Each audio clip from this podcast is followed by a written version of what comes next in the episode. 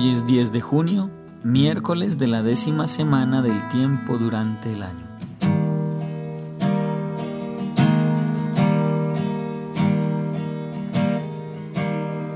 Que no llegue tu presencia, que nos abra el corazón, que nos llene de tu gloria y que borre el dolor. Para eso te pedimos, te pedimos, Señor.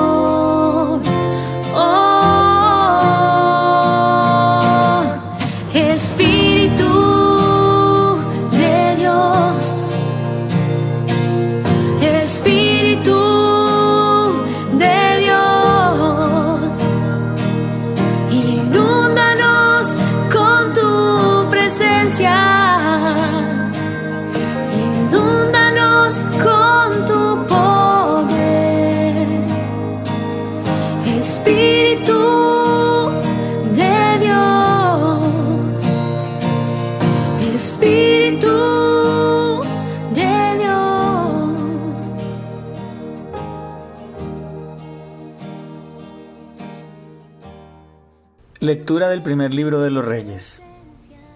En aquellos días el rey Ahab dio una orden entre todos los hijos de Israel y reunió a los profetas de Baal en el monte Carmelo. Elías se acercó a todo el pueblo y dijo, ¿Hasta cuándo van a estar cojeando sobre dos muletas? Si el Señor es Dios, síganlo. Si lo es Baal, sigan a Baal. El pueblo no respondió palabra. Elías continuó. Quedo yo solo como profeta del Señor, mientras que son 450 los profetas de Baal. Que nos den dos novillos, que ellos elijan uno, lo descuarticen y lo coloquen sobre leña, pero sin encender el fuego. Yo prepararé el otro novillo y lo pondré sobre la leña, también sin encender el fuego. Ustedes clamarán invocando el nombre de su Dios, y yo clamaré invocando el nombre del Señor. Y su Dios que responda por el fuego. Ese es Dios. Todo el pueblo acató. Está bien lo que propones. Elías se dirigió a los profetas de Baal. Elijan un novillo y preparen ustedes primero, pues son más numerosos. Clamen invocando el nombre de su Dios, pero no pongan fuego. Tomaron el novillo que les dieron, lo prepararon y estuvieron invocando el nombre de Baal desde la mañana hasta el mediodía diciendo, Baal, respóndenos. Mas no hubo voz ni respuesta. Brincaban en torno al altar que habían hecho. A mediodía, Elías se puso a burlarse de ellos. Griten con voz más fuerte, porque Él es Dios, pero tendrá algún negocio, le habrá ocurrido algo, estará de camino, tal vez esté dormido y despertará. Entonces gritaron con voz más fuerte, haciéndose incisiones con cuchillos y lancetas hasta chorrear sangre por sus cuerpos según su costumbre. Pasado el mediodía entraron en trance hasta la hora de presentar las ofrendas, pero no hubo voz, no hubo quien escuchara ni quien respondiese. Elías dijo a todo el pueblo, acérquense a mí, y todo el pueblo se acercó a él. Entonces se puso a restaurar el altar del Señor que había sido demolido. Tomó Elías doce piedras según el número de las tribus de los hijos de Jacob, al que se había dirigido esta palabra del Señor. Tu nombre será Israel. Erigió con las piedras un altar al nombre del Señor e hizo alrededor una zanja de una capacidad de un par de arrobas de semilla. Luego dispuso leña, descuartizó el novillo y lo colocó encima.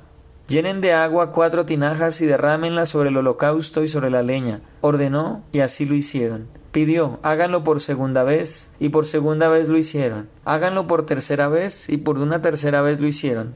Corrió el agua alrededor del altar, e incluso la zanja se llenó a rebosar. A la hora de la ofrenda, el profeta Elías se acercó y comenzó a decir, Señor Dios de Isaac y de Israel, que se reconozca hoy que tú eres Dios en Israel, que yo soy tu servidor y que por orden tuya he obrado todas estas cosas. Respóndeme, Señor, respóndeme, para que este pueblo sepa que tú eres Señor, que eres Dios y que has convertido sus corazones. Cayó el fuego del Señor que devoró el holocausto y la leña, lamiendo el agua de las zanjas. Todo el pueblo lo vio y cayeron rostro en tierra exclamando, El Señor es Dios, el Señor es Dios. Palabra de Dios.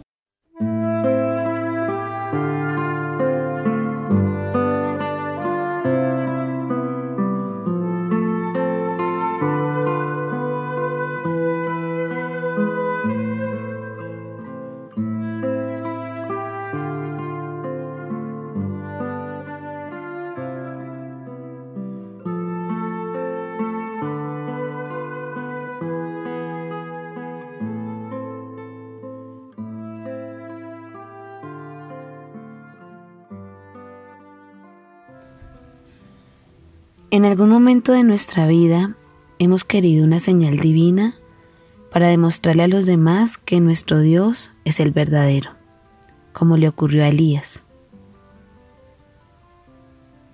Más allá de mostrar quién creía en el Dios verdadero, la primera lectura nos invita a reflexionar en que creemos en un Dios cercano que no es indiferente a nuestras necesidades, que conoce nuestra fragilidad y que nos soporta en las adversidades, que está con nosotros librando las innumerables batallas existenciales con las que nos enfrentamos día a día. No dejo de pensar en la satisfacción que sintió Elías cuando su fuego se encendió.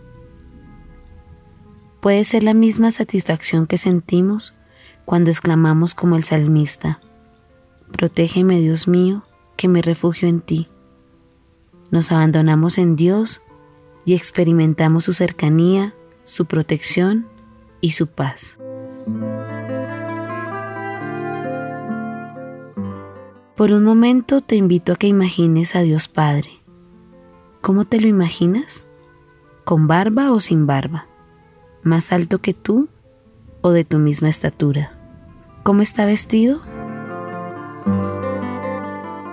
Seguramente cada uno de nosotros tiene una imagen de Dios Padre diferente, pero en lo que podemos coincidir es que su mirada es dulce, amorosa, misericordiosa y te mira con ternura.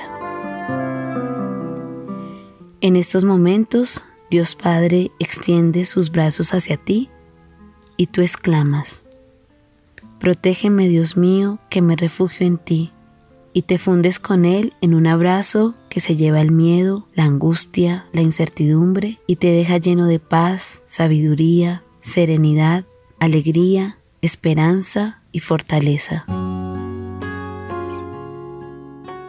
Y ese abrazo te da una sensación de protección que exclamas nuevamente con el salmista, con Dios a mi derecha no vacilaré.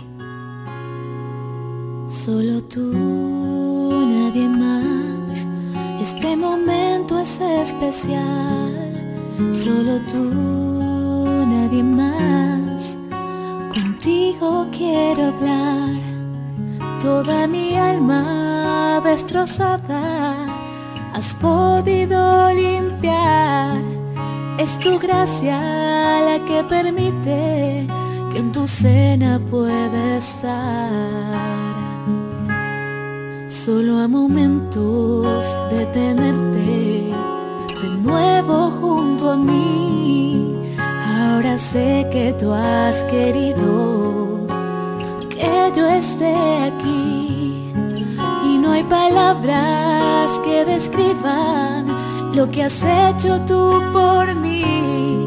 De tu grandeza llena mi vida, que solo para ti.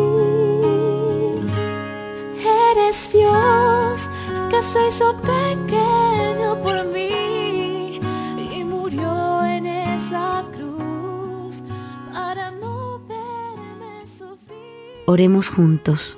Amado Jesús, gracias por mostrarnos el rostro misericordioso de Dios Padre. Ayúdanos a estar firmes en la fe y que nuestra fe nos lleve a vencer el miedo. Ayúdanos siempre a buscar la justicia y a salvaguardar la dignidad humana. Que Dios Padre sea nuestro refugio. Amén. Solo tú, nadie más. Ahora estás dentro de mí. Solo tú, nadie más. Así quiero vivir. Y no hay palabras que describan lo que has hecho tú por mí. Eres grandeza y alegría, razón de.